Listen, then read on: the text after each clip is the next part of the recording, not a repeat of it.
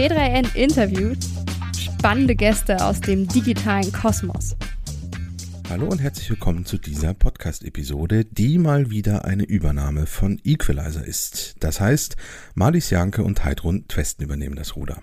Viel Spaß!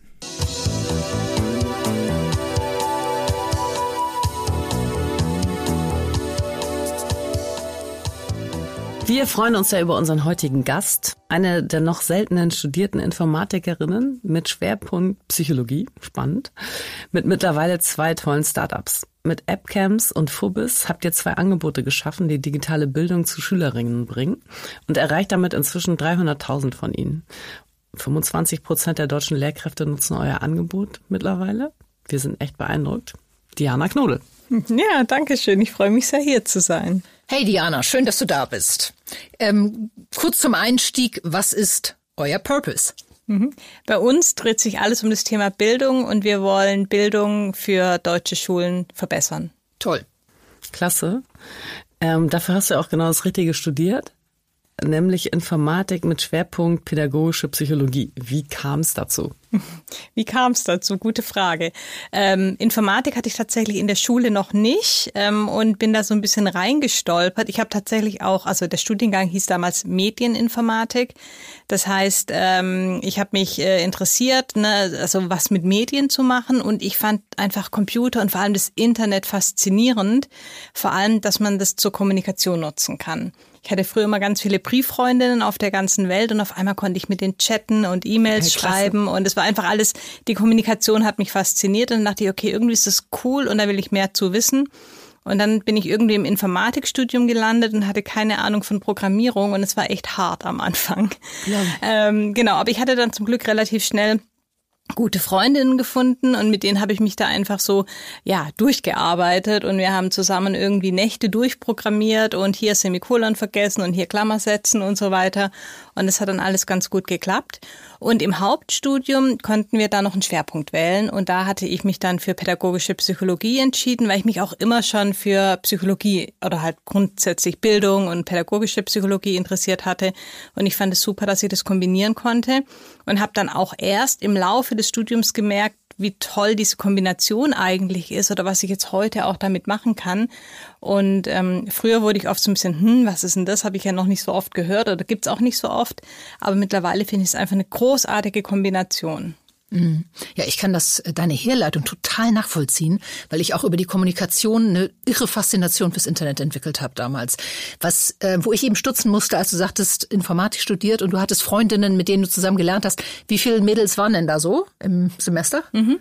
Also wir waren, äh, also die Medieninformatiker und die reinen Informatiker, wir waren zusammen und in der reinen Informatik waren es zehn Prozent in etwa. Frauen. Und, Frauen, ja, ja. ja. Mhm. Und in der äh, Medieninformatik waren es immerhin 30 Prozent und hatte dann auch gleich den Spitznamen Mädcheninformatik.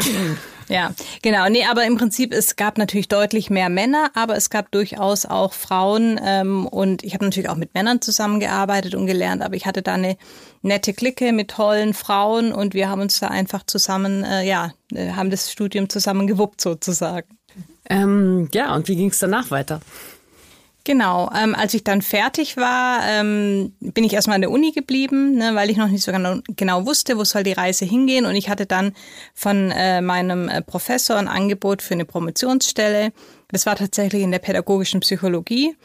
Und ähm, es ging damals darum, ein E-Mail-Mentoring-Programm für Schülerinnen rund um das Thema MINT zu schaffen mhm. mit Mentorinnen.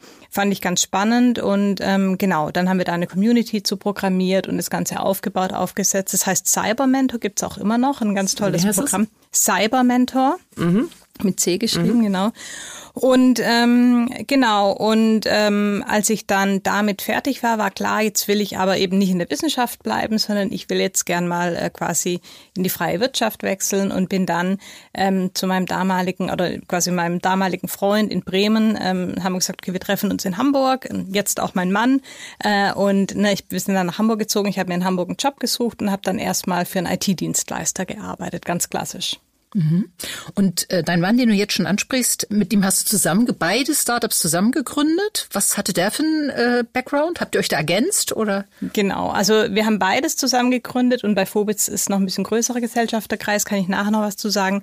Ähm, genau, und ähm, er ist der Sozialwissenschaftler bei uns. Er hat viel aber auch zum Thema Bildung geforscht, aber aus politikwissenschaftlicher ähm, äh, Sicht äh, war da auch eine Zeit lang in Oxford und hat eben gesehen, wie in England Bildungsprozesse Prozesse viel schneller in Schulen ankommen und so weiter. Mhm. Und hat dann auch irgendwann gesagt, okay, irgendwie, ähm, er will jetzt auch was Praktisches machen, er will irgendwie was verändern und dann war AppCamps irgendwie so unser gemeinsames Thema, wo wir gemerkt haben, da, da passt ganz viel zusammen und das ist jetzt das, was wir mal versuchen. Mhm. Was ist denn das eigentlich so genau, AppCamps? Das habt ihr beide zusammen gegründet, ne? Genau.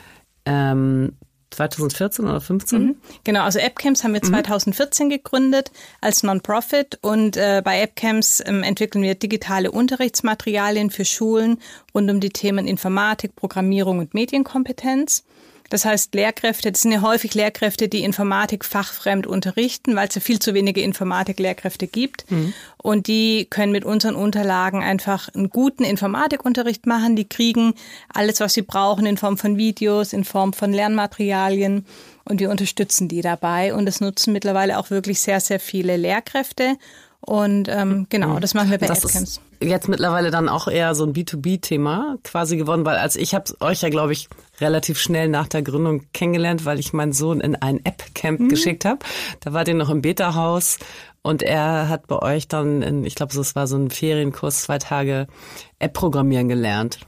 Genau, also so sind wir tatsächlich gestartet mit mhm. äh, Workshops für ähm, Kinder rund um das Thema Programmierung und App-Entwicklung.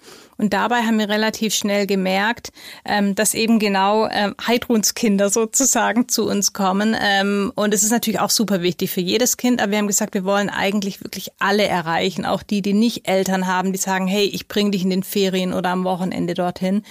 Ähm, und haben gesagt, wir müssen in die Schule, dass jedes Kind die Chance hat, das einfach mal auszuprobieren und kennenzulernen. Und deswegen in die Schule kommen wir nur, indem wir quasi Lehrkräften Unterrichtsmaterialien zur Verfügung stellen und Lehrkräfte fortbilden, weiterbilden, wie sie damit arbeiten können. Und wie habt ihr dann das Geschäftsmodell entwickelt oder, oder was hängt dahinter am Geschäftsmodell? Genau, also mit AppCamp sind wir Non-Profit. Ähm, anfangs hatten wir noch mehr Workshops gemacht, zum Beispiel auch für Firmen um die nicht technischen Mitarbeiter auszubilden, um uns zu finanzieren und auch ganz früh schon mit Stiftungen zusammengearbeitet. Also das ist so dieser typische Stiftungscase. Das heißt, ähm, verschiedene Stiftungen oder CSR-Abteilungen von großen Firmen unterstützen uns finanziell, dass wir eben diese Angebote machen können. Und ähm, genau neben den Unterrichtsmaterialien haben wir mittlerweile viele tolle andere Angebote wie Glaschats, wo beispielsweise äh, Rollenmodelle virtuell ins Klassenzimmer kommen, um von ihrem Beruf zu berichten und zu erzählen. Und die SchülerInnen können eben Fragen stellen, so ein bisschen hin in Richtung Berufsorientierung. Solche Dinge machen wir da auch ganz viel. Toll, haben meine Töchter leider nicht mitbekommen, aber finde ich super spannend. mhm. Ähm, und 2018 habt ihr dann Phobis gegründet. Was macht ihr da? Genau, also 2018 haben wir dann zusammen mit Theresa, einer sehr guten Freundin, Phobitz gegründet und bei Phobitz dreht sich alles um das Thema digitale Weiterbildung für Lehrkräfte. Und wir hatten eben gemerkt, dass es natürlich toll ist, dass wir Unterlagen zur Verfügung stellen. Aber wir haben auch gedacht, es ist viel wichtiger, die Lehrkräfte zu befähigen, selbst solche Unterlagen zu entwickeln und einfach selbst sich viel mehr mit digitalen Themen zu beschäftigen. Und haben angefangen, Online-Fortbildungen äh, zu entwickeln, die über eine Plattform zur Verfügung zu stellen und wirklich von Anfang an ganz klar Zielgruppe Lehrkräfte im Blick gehabt und auch Fokus Unterrichtsbezug ähm, von Anfang an mitgedacht und es kam super gut an von Anfang an. Und mhm. ähm, die ersten Fortbildungen haben wir natürlich selbst entwickelt, aber mittlerweile ist es so, dass Lehrkräfte ihr Wissen mit anderen Lehrkräften teilen. Mhm. Das heißt, Lehrkräfte entwickeln die Weiterbildungen und veröffentlichen die auf unserer Plattform, natürlich in enger Absprache mit uns. Also wir kuratieren das und wir begleiten die Lehrkräfte auch dabei. Aber das ist das, was wir bei Phobitz machen. Also Train the Trainer sozusagen. Diana Montessori. und, ja. und warum habt ihr dafür ein zweites Startup gegründet? Also das wolltet ihr nicht unter einer Flagge sozusagen fahren lassen? Ja, das ist so vom, vom Thema schon noch mal ein bisschen was anderes. Es ist auch, ähm, wir haben das nicht als ein gemeinnütziges Unternehmen gegründet, sondern es ist eine ganz normale GmbH. Und es ist ja auch ein anderer Gesellschafterkreis, ne, mit Theresa mit drin. Und mhm. ähm, da seid ihr drei. Ja, mittlerweile zu viert. Wir hatten da noch ein Jahr später etwa ähm, Frederik mit dazu geholt als CTO und er ist dann auch Gesellschafter. Mhm. Genau. Ihr seid mit Phobis, glaube ich, auch als B2C-Modell gestartet. Mhm. Also ihr zu Lehrern, die mhm. dann also die Konsumenten sind. Und jetzt ist es eher ein B2B-Modell, oder? Gemischt, genau. Aber den, den, Hauptumsatz mhm. machen wir mit B2B, genau. Also ne, wenn man wenn man so ein Plattformmodell startet, dann braucht man zum einen den Inhalt, den haben wir zunächst selbst erstellt, ähm, aber auch die äh, quasi Kunden mhm. und ähm, da haben wir uns erstmal an Lehrkräfte direkt äh, gewandt, ne, die sich eben weiterbilden wollten. Und gestartet sind wir auch viel mit diesem Informatikthema, weil wir da eben natürlich durch Appcamps schon die Zielgruppe gut kannten und ähm, das natürlich auch eher die Lehrkräfte sind, die sich jetzt erstmal digitale Fortbildungen zutrauen. Ne, mhm. Das war ja alles vor Corona und vor der Pandemie. Und ähm, genau, sind wir B2, B2C gestartet und dann kamen aber mehr und mehr Nachfragen von Schulen, könnt ihr das nicht auch für unser ganzes Kollegium anbieten? Und dann dachten wir natürlich, ne, und haben dann eben relativ schnell gesagt, okay, ähm, B2C ist super, machen wir auch weiter. Aber wir haben auch gemerkt, dass wir mit B2B natürlich ähm, andere Umsätze generieren können. Und es ist natürlich auch viel schöner, wenn das Ganze über die Schulen finanziert wird und die Lehrkräfte nicht selbst ihre mhm. Fortbildung mhm. bezahlen müssen. Ne? Deswegen versuchen wir das jetzt immer quasi ganz viel mit Schulen oder auch mit ähm, Landesinstituten zu arbeiten, mit Fortbildungsinstituten, teilweise mit ganzen Bundesländern, die dann für ihre Lehrkräfte Projekte, die Fortbildungen finanzieren. Also man könnte sagen, ihr digitalisiert so als privatwirtschaftliches Unternehmen die deutsche Bildung? Ein Teil davon zumindest, genau. Cool. Ja, mich würde nochmal interessieren, wie ihr das genau macht. Ähm, du sagtest ja eben vom Team hier, habt den CTO mit reingeholt, mhm. aber wie teilt ihr euch die Aufgaben auf und wie groß ist das Team inzwischen? Mhm. Genau, also wir sind mittlerweile 30 Leute. Und wir haben natürlich unser Tech-Produkt-Team, ähm, ne, wo es um die Entwicklung der Plattform geht. Ähm, dann gibt's unser Vertriebsteam, das sind diejenigen, die das Ganze dann natürlich, äh, oder die die Schulen beraten, ähm, die richtige Lösung für die zu finden. Ähm, dann gibt's unser Content-Team, das sind diejenigen, die den Content erstellen oder vielmehr die Lehrkräfte begleiten bei der Content-Erstellung.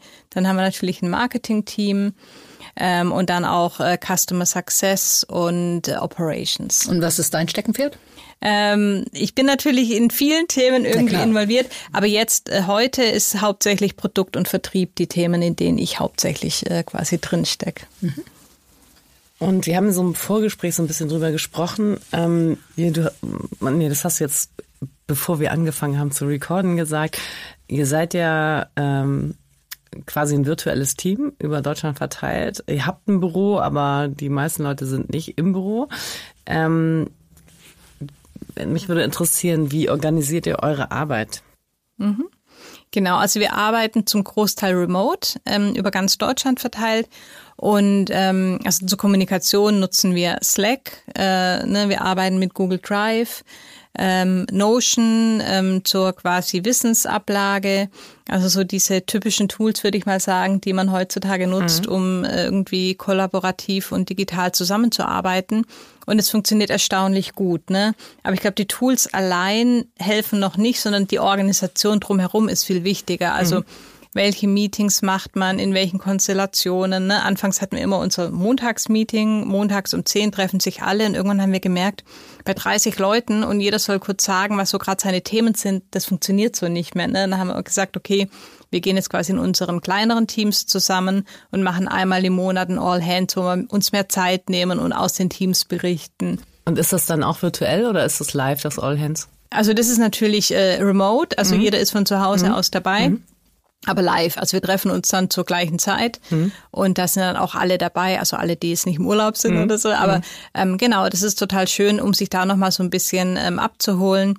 Und das hatte ich ja vorhin erzählt, heute haben drei neue äh, MitarbeiterInnen angefangen und da hatten wir dann so ein 15 Minuten äh, Coffee-Meeting mit allen. Also alle, die Zeit hatten, waren dann kurz dabei und so eine kurze Vorstellungsrunde mit allen. Und das finde ich immer total schön, ne, wenn man mhm. dann auch so die Gelegenheit hat, die anderen mal wieder zu sehen, die man sonst nicht so oft sieht. Aber über Slack kriegt man natürlich trotzdem total viel mit, mhm. was wo gerade läuft und was wo passiert. Ja, und Onboarding geht inzwischen auch virtuell. Ne? Das ja. war ja vor ein paar ja. Jahren einfach noch fast undenkbar. Ja, ja aber man muss, darf ich noch mal kurz, ähm, man muss natürlich jetzt, also klar geht ganz viel online, aber man muss sich ja dafür verabreden.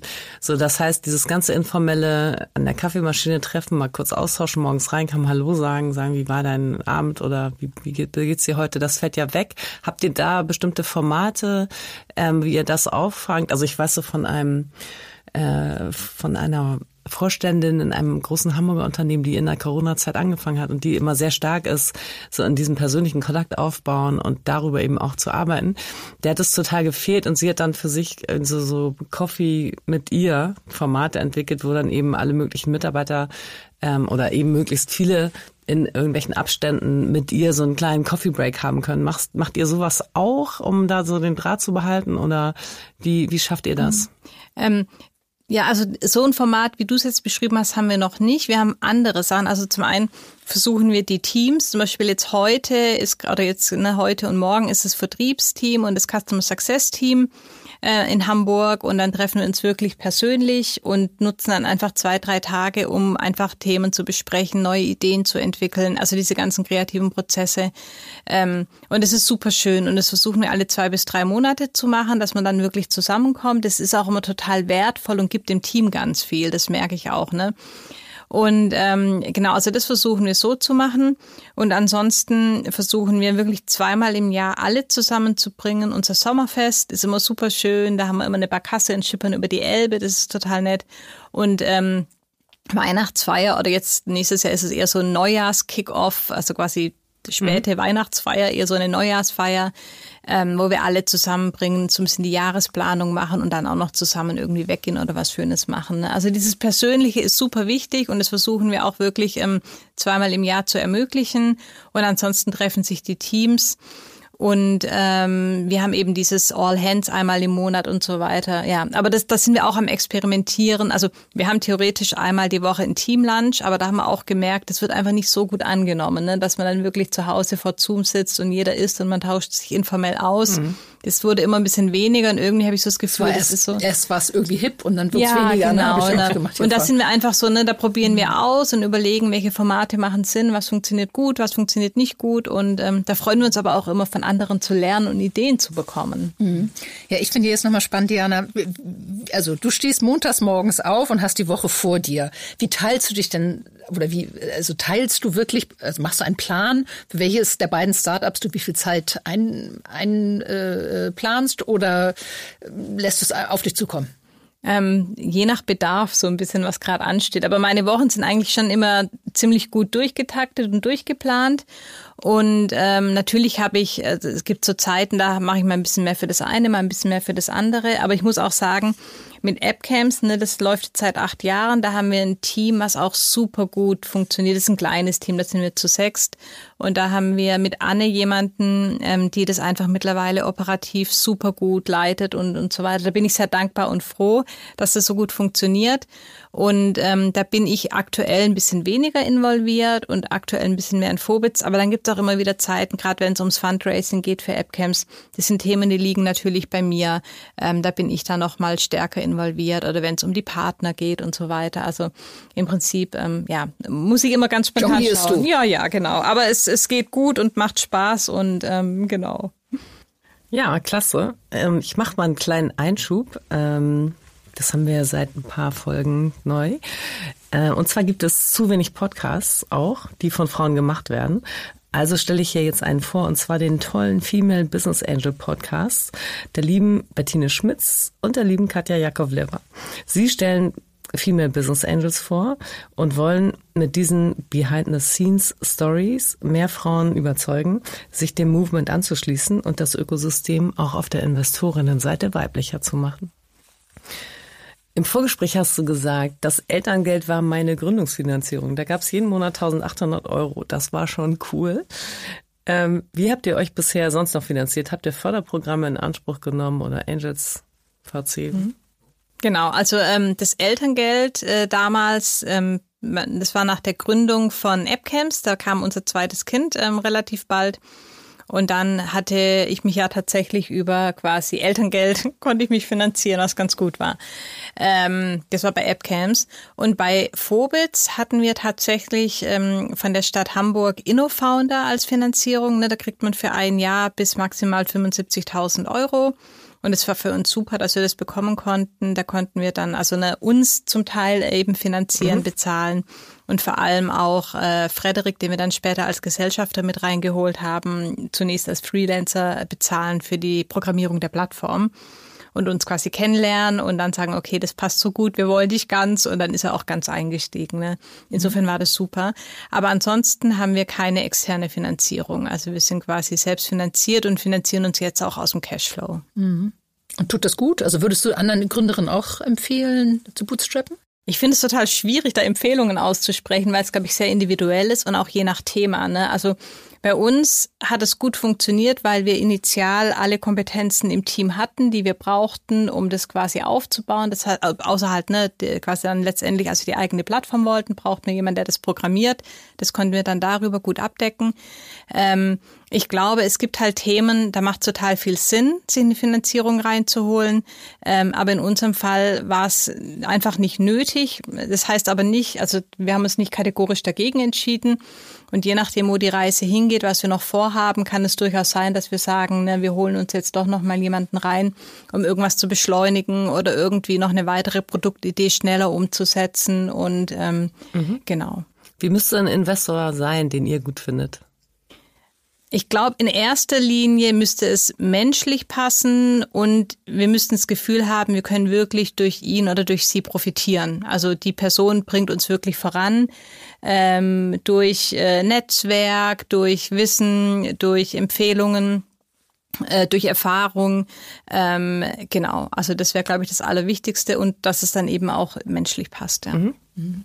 Ja, du hattest im Vorgespräch auch gesagt, es ist vielleicht eher sogar sinnvoll, einen Beirat reinzuholen, der mit einer hohen Fachexpertise reinkommt. Auch sowas ist denkbar, genau. Also wir haben auch jetzt tatsächlich schon einige Leute, die uns im Hintergrund total super unterstützen, die ihr Netzwerk für uns öffnen, hin in, keine Ahnung, äh, zu, zu guten Kontakten, hin zur Politik. Das ist super viel wert. Nehmen die dafür Geld oder machen die es for free? Ähm, wir sind gerade so in ganz spannenden Gesprächen, mhm. äh, genau, deswegen, also bisher haben wir da kein Geld gezahlt, aber wir überlegen uns natürlich, wenn das Ganze jetzt irgendwie weiterläuft, inwiefern wir sowas dann auch irgendwie honorieren können oder mhm. wie wir da irgendwelche Beteiligungen ermöglichen können. Mhm. Aber das mhm. ist noch ganz, ganz mhm. früh. Mhm. Werbung Krisen gehören mittlerweile zu unserem Alltag dazu. HR-Prozesse sind mehrheitlich nicht effizient genug, um Mitarbeitende und Unternehmen durch die Krise zu führen. Das hat die neue HR-Studie von Personio über Effizienz während einer Rezession herausgefunden. Ganze 40 Prozent der Befragten wenden sich bei Fragen nicht an ihre HR-Teams, weil es zu schwierig ist, eine Antwort zu bekommen. Und auch ein Großteil der PersonalerInnen sehen ihr Unternehmen durch ineffiziente Arbeitsabläufe ausgebremst. Deshalb ist es so wichtig, HR-Prozesse jetzt zu digitalisieren und zu automatisieren. So gibst du deiner Personalabteilung mehr Freiraum für wichtigere Aufgaben. Wie du das und andere Krisen im Personalmanagement stemmen kannst, findest du in der aktuellen Studie von Personio unter www.personio.de/audio.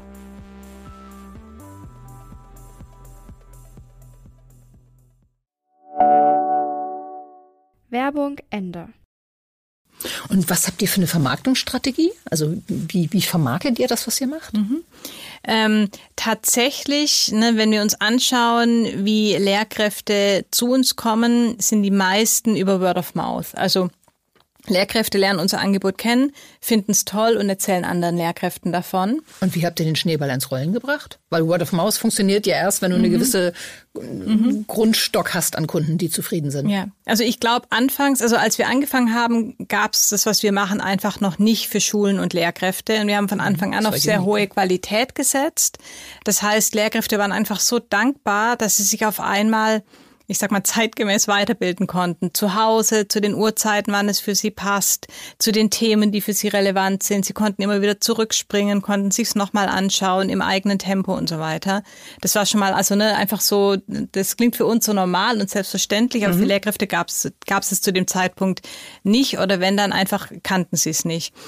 Ähm, und dann, als die Pandemie kam ähm, und die Schulen auf einmal geschlossen wurden, ähm, haben wir den Schulen angeboten, dass die mit unserer Plattform für einen Tag kostenfrei Phobits nutzen können. Und das hat natürlich auch nochmal ganz viel bewirkt. Hm. Ja, klasse.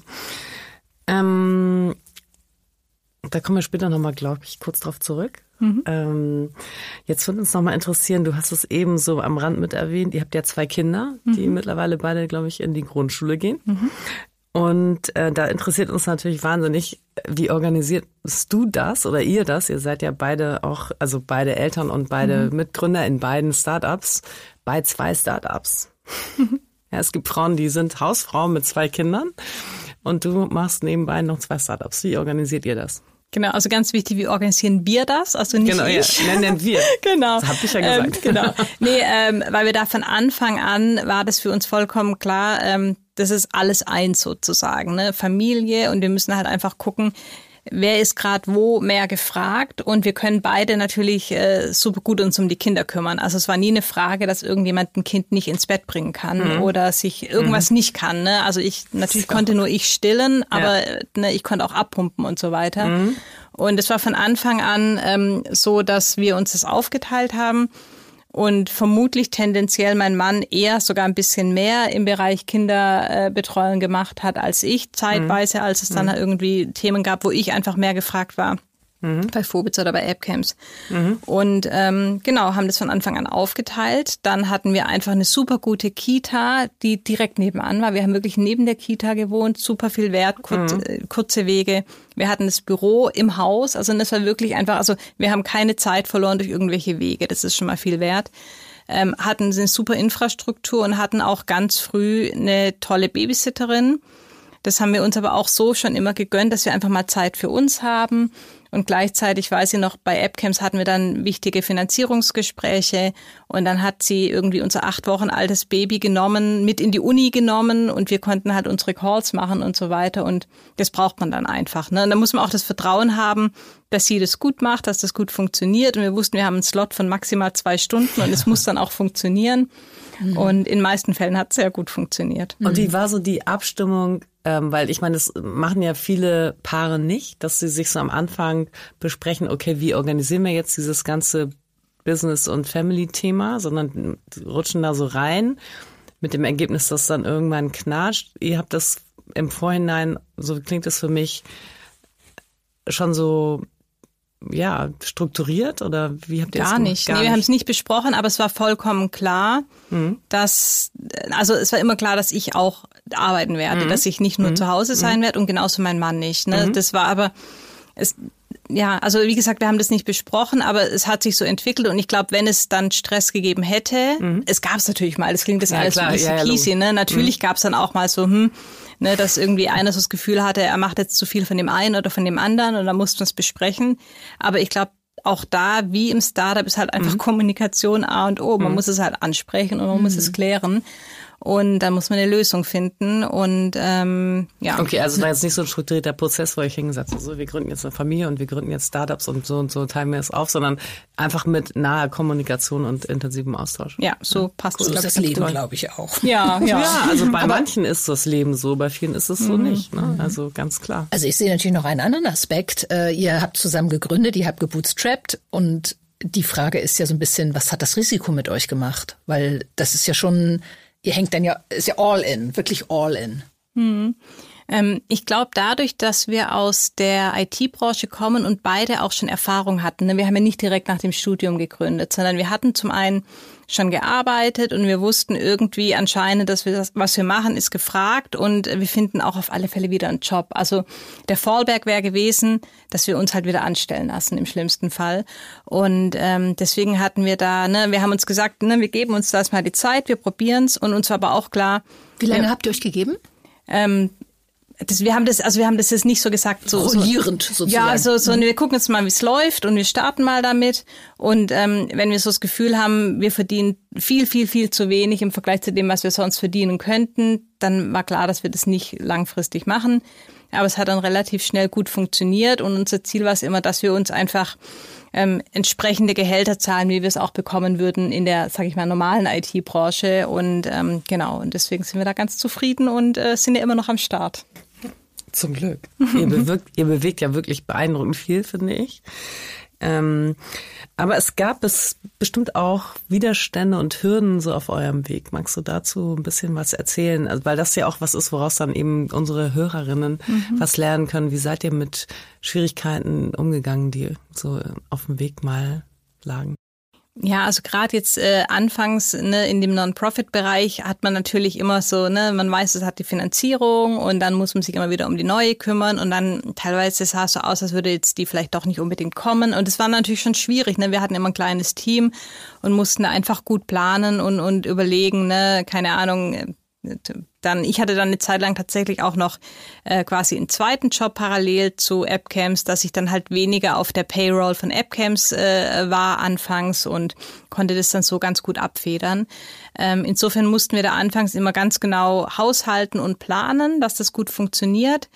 Ähm, Genau, und das gleiche eigentlich auch bei Phobitz. Ne? Also im Prinzip hatten wir dann die initiale Finanzierung durch die äh, ne, InnoFounder und mussten aber auch immer schauen, wie geht's dann weiter, ähm, wie finanzieren wir uns. Wir hatten lange Zeit uns dann auch immer irgendwie noch, also auch Theresa hat noch irgendwelche anderen Jobs gemacht ähm, und dann haben wir irgendwann gemerkt, eigentlich müssen wir mehr Zeit für Phobits haben und dann ne, hat es glücklicherweise so gut funktioniert, dass wir dann eben mehr Umsätze hatten und uns dann auch tatsächlich finanzieren konnten.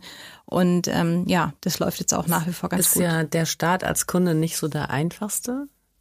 Ansprechpartner. Ist das, äh, war das mal eine Hürde oder war es für euch mal anstrengend oder also ganz grundsätzlich, ne, wenn wir im Bildungs, also der Bildungsbereich ist absolut kein einfacher Bereich, mhm. ist extrem stark reguliert ähm, und Schulen haben leider viel zu wenig Budget zur freien Verfügung. Es gibt Bundesländer wie zum Beispiel in NRW, da sind Schulen besser ausgestattet, um einfach frei zu verfügen und zu sagen, das ist ein Fortbildungsangebot, das bringt uns was, das wollen wir nutzen und dafür können wir Geld ausgeben. Das gibt's nicht in allen Bundesländern. Ähm, und auch wenn wir jetzt quasi mit Bildungsministerien sprechen, ne, dann haben wir nicht eins, sondern wir haben 16 und auch die sind ja häufig dann nochmal unterschiedlich strukturiert und aufgebaut. Und es ist extrem mühsam und aufwendig natürlich. Ne? Also da quasi ein Businessmodell zu entwickeln, das funktioniert, ähm, ist nicht leicht. Und dass wir jetzt so weit gekommen sind und schon mit so vielen Schulen zusammenarbeiten und schon mit zwei Bundesländern Landeslizenzen haben, Mecklenburg-Vorpommern und Sachsen, ist natürlich super. Ja. Und ähm, ja, das ist, ist auch so das Ziel, da noch weiterzumachen, noch mehr Schulen zu gewinnen und dann auch das Produktportfolio auszubauen. Also mhm. wir machen ja Fortbildungen und ähm, jetzt haben wir noch relativ neu die Phobits Tools gelauncht. Da geht es darum, ja, Lehrkräften digitale Helfer an die Hand zu geben, um beispielsweise ähm, ja, Dateien sicher zu teilen, Audio-Feedback zu geben, äh, digitale kollaborative Pinwände zu erstellen, Arbeitsblätter zu erstellen und solche Sachen. Mhm. Und es ist total spannend, da jetzt zu gucken, ne, was wir damit noch alles machen und erreichen können. Ja, finde ich beeindruckend. Ich glaube, also so wie ich dich kenne, inzwischen ja schon ein bisschen länger, bist du auch ein deutlich geduldigerer Mensch als ich. Insofern genau am richtigen Ort dann. Es kommt drauf an. Ja, wir saßen jetzt hier schon oft und haben ähm, die Krisen der letzten zwei Jahre zu Corona besprochen. Und äh, ich kann mir vorstellen, dass Corona für euch eher ein Motor war. Oder irre ich mich da? Ja, nee, da legst du richtig. ja. Also ne, das hatte ich ja vorhin schon kurz angedeutet, als dann die Schulen geschlossen äh, waren mussten die Lehrkräfte ja von einem Tag auf den anderen digital unterrichten. Und es gab ja kaum Infrastruktur, es gab äh, ganz wenig Wissen, was kann ich denn jetzt tun, was darf ich denn tun? Und so weiter. Und da hatten wir dann den äh, Schulen angeboten, dass die einfach unser komplettes äh, Portfolio nutzen können für einen Tag, um ihr äh, Kollegium kostenfrei fortzubilden. Das haben super viele Schulen gemacht, was uns natürlich gefreut cool. hat. Ähm, und dadurch haben wir natürlich sehr viel ähm, ja, Aufmerksamkeit bekommen. Und ganz viele Schulen haben dann zum Glück erkannt, es reicht nicht, sich einen Tag weiterzubilden. Das ist natürlich super, um da einen Input zu bekommen. Aber eigentlich muss auch für Lehrkräfte das Lernen quasi als lebenslanges Lernen betrachtet werden. Ähm, ne? Also es gibt ja nicht nur die Digitalisierung, es gibt die Inklusion, es geht darum, wie gehe ich damit um, dass ich geflüchtete Schüler von einem Tag auf den anderen den Unterricht bekomme. Und damit müssen sich Lehrkräfte eben auseinandersetzen. Und dafür braucht es eben auch dauerhaft äh, Fortbildung, Ansprechpartner, Austausch, Vernetzung. Und das wollen wir eben anbieten, genau. Ich habe noch mal eine Frage, die, die wir noch gar nicht vorher geplant hatten, aber was mir dazu einfällt, ist, also dieses lebenslange äh, Fortbilden für Lehrer, hat es auch einen rückwirkenden Einfluss dann auf Lehrpläne, weil ich erinnere mich so an einen Satz von meinem Sohn, der mich wirklich sehr äh, irritiert hat. Die haben dann in Bio, glaube ich, irgendwas gelernt und lernen müssen, wo der Lehrer selber dazu gesagt hat, das ist nicht mehr Stand der aktuellen Wissenschaft, aber ich muss es euch beibringen, weil es steht im Lehrplan. Oh je. Ja, aber ähm, was ist da genau die Frage? Die zu? Frage ist, wenn ihr, also wenn ich bei Lehrern an, an ne, das war für mich so ein Thema, wo ich sagte mhm. so, okay, äh, das ist einfach unzeitgemäß, weil klar, im Moment entwickeln sich natürlich viele Fächer schnell weiter, weil die eben einfach die Dynamik der Entwicklung durch äh, schnelleren Computer und so weiter beschleunigt ist und die Lehrpläne kommen nicht hinterher. Und wenn ich jetzt bei Lehrern an lebenslanges Lernen denke, okay, bei euch geht es jetzt um die Form, also um das Digitale, mhm. aber damit einhergeht ja auch der Inhalt. Und mhm. für mich wäre die Frage, ähm, wie kann so die Dynamik, die ihr habt, auch in die andere Richtung wieder wirken, dass eben Lehrpläne auch schneller aktualisiert werden, dass eben solche Situationen, wie mein Sohn sie erlebt hat, nicht mehr vorkommen, mhm. weil wie kann ich ein Kind am besten demotivieren? Du musst was lernen, worauf du keinen Bock hast und was auch nicht mehr stimmt. Ja. Ja, das ist natürlich ganz fatal und ähm, ich hoffe natürlich, dass das nicht äh, oft vorkommt und auch nicht überall, sondern dass es eher ein Einzelfall war. Und äh, gleichzeitig kann es natürlich in unseren Fortbildungen auch um Inhalte gehen, absolut. Ne? Also im Prinzip, wenn ich Biologie studiert habe, keine Ahnung, 1985, exactly. da hat sich natürlich ganz viel getan in der Zwischenzeit. Da reicht es natürlich nicht, sich nur mit Digitalisierung zu beschäftigen, sondern da muss man auch fachlich irgendwie auf dem Laufenden bleiben. Mhm. Und ähm, genau, die Fortbildungen gibt's zum Teil auch jetzt schon, aber da wollen wir vermehrt auch in die Richtung gehen. Und ähm, ja, ansonsten ist es natürlich schon auch, denke ich mal, Aufgabe der Lehrkräfte. Also wenn es wirklich ganz veraltet ist ähm, und nicht mehr State of the Art und nur noch im Lehrplan steht, ich glaube, dann ist es auch so ein bisschen Aufgabe der Lehrkräfte und der Schüler dann zu sagen, das funktioniert nicht. Ne? Also das, Absolut, das kann ja wohl nur ihr seid sein. ja sozusagen so ein Aggregator, mhm. der quasi die Stimmen von 25 Prozent der Schulen oder der Lehrkräfte sozusagen bekommt. Damit habt ihr natürlich auch in einer Form eine Art politisches Gewicht oder eine Einflussmöglichkeit. Das ist ja jetzt mal abseits von dem Gründerinnen-Thema, mhm. ähm, wo ich mir wünschen würde, dass auch sowas genutzt wird, um eben insgesamt, also weil, wie gesagt, äh, offensichtlich passiert das jetzt nicht aus der anderen Richtung automatisch. Ja, ja. Okay, aber zurück zu unserem Thema. Du hast ja auch pädagogische Psychologie studiert. Hm, vielleicht hast du vor dem Hintergrund ähm, auch noch Input für uns dazu, wie auch andere Gründerinnen ähm, ihre eigene Haltung zum Risiko beeinflussen können, weil ich mhm. habe den Eindruck, ihr seid da so, nach dem, was du eben erzählt hast, beide sehr risikoaffin, also oder habt eine gute Haltung zum Risiko, weil ihr gleich mitgedacht habt, okay, wenn's, wenn wir failen, was sind dann unsere Optionen und die haben euch eben keine Angst gemacht. Ähm, das geht wahrscheinlich wäre in heutigen Zeiten des Fachkräftemangels ja für die meisten Gründerinnen so, dass sie mhm. immer genügend andere Optionen haben, aber trotzdem trauen sich viele Frauen nicht, ein Start-up zu gründen. Ähm, hast du eine Idee, wie, wie Sie mit diesem, mit dieser risikoavers, aversen Einstellung, äh, wie Sie daran arbeiten können? Mhm. Ich glaube, das ist total individuell. Also ne, das ist auch so ein bisschen Teil der Persönlichkeit. Deswegen ist es, glaube ich, schwierig, da jetzt zu sagen, ne, so äh, Tipps zu geben. Aber ich glaube, wenn man sich wirklich für sich mal überlegt, was würde denn passieren? Also was wäre denn die Konsequenz? Und häufig sind die Konsequenzen einfach gar nicht so schlimm oder lösbar. Ähm, und dann für, für uns war es damals so ein bisschen, also wir waren an dem Punkt, wir hatten irgendwie Job und Familie und Appcamps. Ähm, und es war klar, es ist zu viel und eins müssen wir davon irgendwie sein lassen. Dass es die Familie nicht ist, ist vollkommen klar. Und dann war es halt so, ne, wenn wir es jetzt nicht probieren, ich wusste, ich würde es irgendwann bereuen. Ne? Und dann dachte ich so, das, dann würde ich mich total ärgern. Und ähm, die haben gesagt, okay, wir probieren es und wenn es klappt, ist super, dann verändert sich was zum Positiven. Und wenn es nicht klappt, dann stehen wir da, wo wir heute stehen. Und es ist eigentlich auch ganz gut. Es ist ja nicht schlecht. Ne? Mhm. Im Prinzip war die einzige Möglichkeit, die positive Veränderung äh, hinzubekommen, ist auszuprobieren. Klingt so ein bisschen so nach schönem IT-Entscheidungsbaum. Ja, vielleicht. Ne? ja, genau. ja. Okay. Vielleicht noch mal eine Frage zu den äh, MINT-Studiengängen. Wie schaffen wir denn, dass mehr Mädels da reingehen? Hast du da einen Ansatz? Oh, super Frage. Und äh, ich habe da sicherlich nicht die eine Masterlösung, aber ich glaube, das ist äh, ein Bündel von ganz vielen Maßnahmen, die es da braucht. Also ein wichtiger Punkt, wie auch bei Gründerinnen, ist einfach Rollenmodelle, dass man die sichtbar macht, ähm, dass man eben auch so ein bisschen ähm, die Dinge zeigt, die man vielleicht sonst nicht so mitbekommt, Stereotype abbaut, dass eben äh, Informatik nicht bedeutet, man sitzt im dunklen Keller und programmiert allein vor sich hin, sondern dass es Teamarbeit ist, dass es kreativ ist ähm, und, und solche Dinge. Und ähm, ja, und halt früh Zugänge schaffen, dass man es einfach mal ausprobieren kann dass man äh, merken kann, liegt mir das, habe ich da Spaß dran, will ich da noch mehr machen oder vielleicht merkt man auch, es liegt mir gar nicht, ist ja auch total fein dann, aber dass man einfach die Chance bekommt, das auszuprobieren. Und ich glaube, ein Grund, aber das ist auch wiederum schwer zu ändern, ist, wenn man eben in der Schule auch Lehrerinnen hat, ähm, die das Fach unterrichten. Das sehe ich zum Beispiel an meiner alten Schule, in meinem alten Gymnasium. Da ist mittlerweile eine ganz tolle Informatiklehrerin und das sind einfach ganz, ganz viele Mädchen, die dann auch Informatik wählen und dann hinterher auch in den Bereich gehen. Also und Role Model. Genau, dann ist es auch schon wieder in der Schule. Ne? Und wenn man sich anschaut, wer in der Schule ansonsten häufig die MINT-Fächer unterrichten, sind es dann eben doch wieder eher Männer. Also ich glaube, es sind ganz, ganz viele Dinge. Mhm.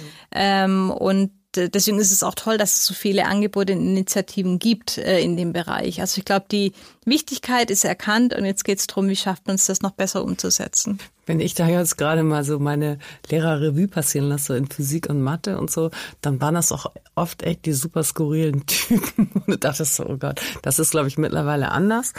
Ähm, aber wenn wir vielleicht noch einen Moment früher anfangen, weil ganz viel liegt ja auch tatsächlich schon in der ganz, ganz frühen kindlichen Prägung, wo eben automatisch in Anführungsstrichen, glaube ich nämlich nicht, die Mädchen zur Puppe greifen und die Jungs zum Auto als Spielzeug. Ähm, was können denn Eltern schon früh dafür tun oder sich vielleicht auch nur bewusst machen, dass ihre Kinder nicht schon gleich ab Tag eins in diese Gender-Problematik äh, gedrückt werden, egal ob jetzt Junge oder Mädchen. Mhm.